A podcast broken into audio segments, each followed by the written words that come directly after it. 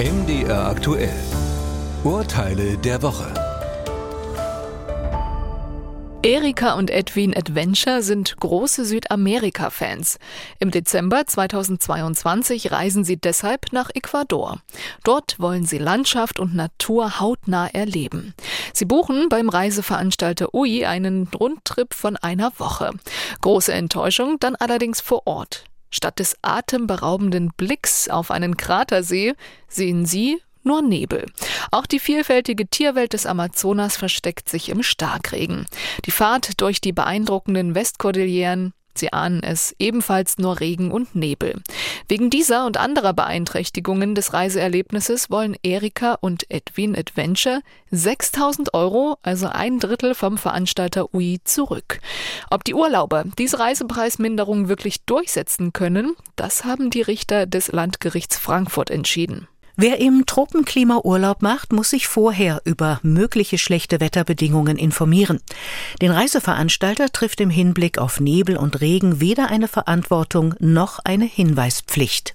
Immerhin 800 Euro bekommen die Adventures aber dann doch erstattet und zwar für fehlendes warmes Wasser in einem Hotel, für eine nächtliche Lärmbelästigung auf einer mehrtägigen Katamarantour und für einen entfallenen Tagesausflug sowie für die Verlegung eines Zielflughafens. Fall 2. Valerie Wütend ist Lehrerin an einer Förderschule in Landau. In ihrer Freizeit ist sie politisch in der rechten Szene aktiv und veröffentlicht im Internet entsprechend gesinnte Parolen. In der Schule ruft die Beamtin einen Teil der Belegschaft dazu auf, ihre Diensttreue niederzulegen. Eltern sehen im Verhalten der Lehrerin einen Verstoß gegen deren Pflicht zur politischen Mäßigung und eine massive Störung des Schulfriedens. Daraufhin wird Valerie wütend von der zuständigen Behörde aus dem Unterricht entfernt. Per Klage fordern Eltern und Behörde, dass die Lehrerin ihre Stelle und auch ihren Beamtenstatus verliert, damit auch ihre Pensionsansprüche. Das Verwaltungsgericht Trier gibt dieser Klage statt. Die Beklagte hat mit ihren Äußerungen die Grenze zum Verfassungsverstoß mehrfach überschritten.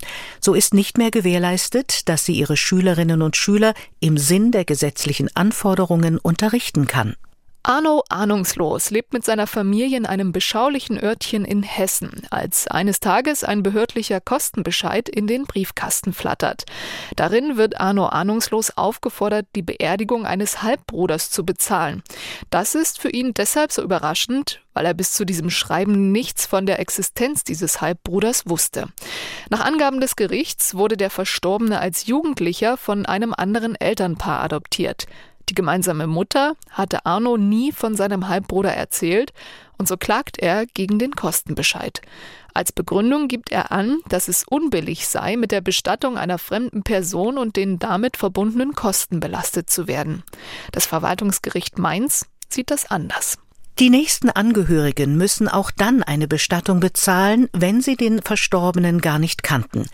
Ein fehlendes familiäres Näheverhältnis hat keine Auswirkungen auf die gesetzliche Bestattungspflicht. Entscheidend ist lediglich das objektiv bestehende nahe Verwandtschaftsverhältnis.